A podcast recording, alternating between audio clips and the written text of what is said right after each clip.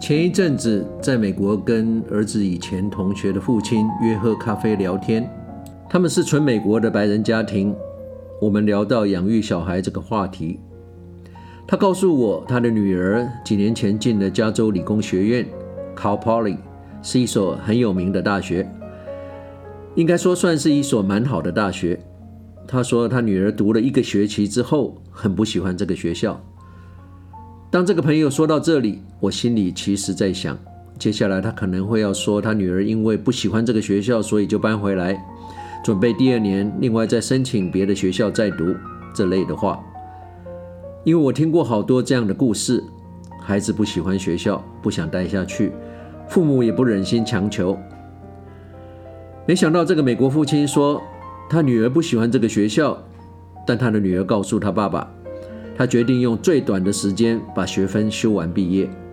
于是这个女儿以不喜欢学校当动力，连暑假都休课。结果四年的大学两年半就读完，而且他在大三上学期一开学，快修完学分之前就开始找工作，结果找到四个工作等着他挑。大三上学期一结束，他就学分修满毕业，开始工作。我当然知道孩子万万种，长处各有不同，不是每个孩子都适合这么拼命的读书。况且这么拼命的读书也不见得是好事，因为可能因此没有社交生活，浪费了青春等等的那些论述。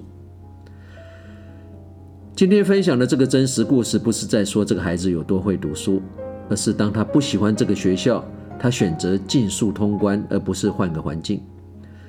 我惊讶的不是别的，不是他的做法有多特别，而是他的做法。在美国加州湾区这个普遍富裕的地区，跟类似富裕的地区，像台湾，在这个年代比较少见。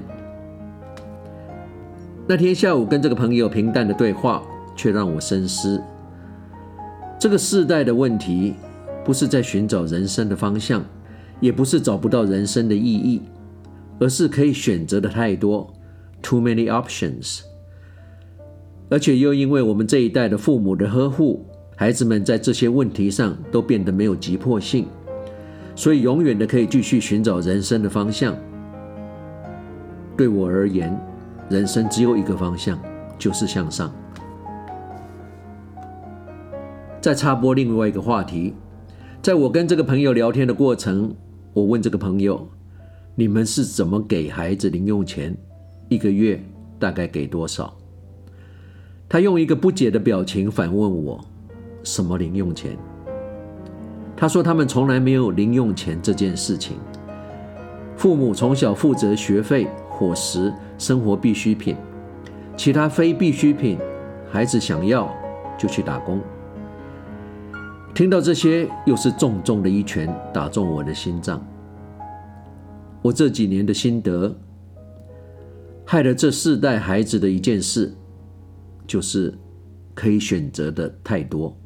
Too many options，你同不同意？谁造成的？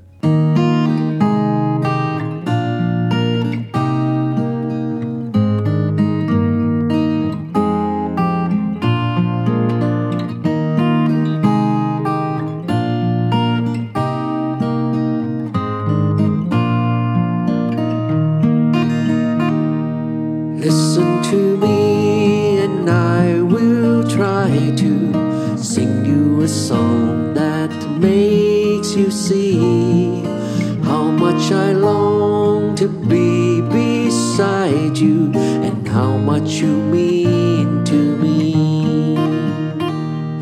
Sometimes a song.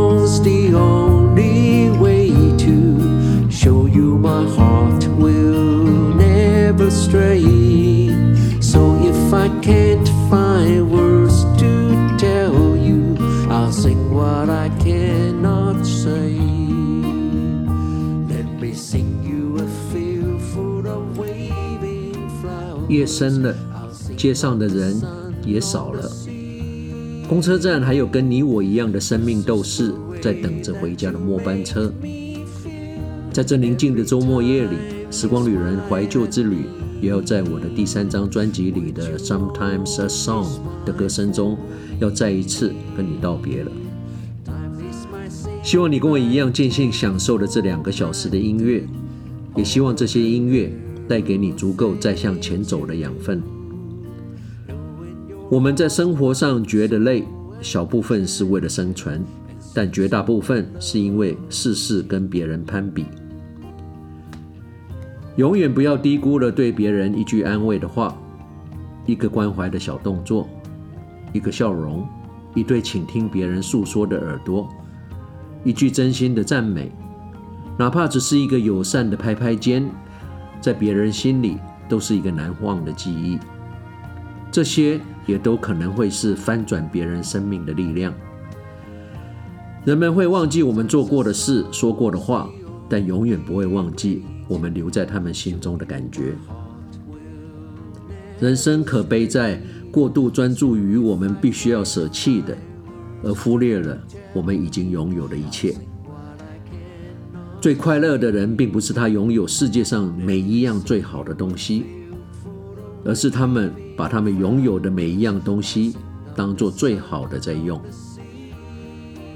珍惜跟家人的每一分钟，谁都不知道哪一天连说再见都是一种奢侈。人生很短，谁也不会知道。什么时候一转身、一晃神，就看到尽头。不要吝啬对家人的爱，时间不会停留。别让亲情只存在那几个特定的日子吧。不论你现在在世界的哪个角落、哪个时区收听，《时光旅人》从遥远的未来祝福着你。晚安、午安、早安，Good morning, Good afternoon, and Good night。在下次空中再相聚之前，打起精神，不管认不认识，微笑面对你遇到所有的人。你最好相信这个世界会因为你变得不一样会变得更好 the world would be better off because of you 时光旅人退场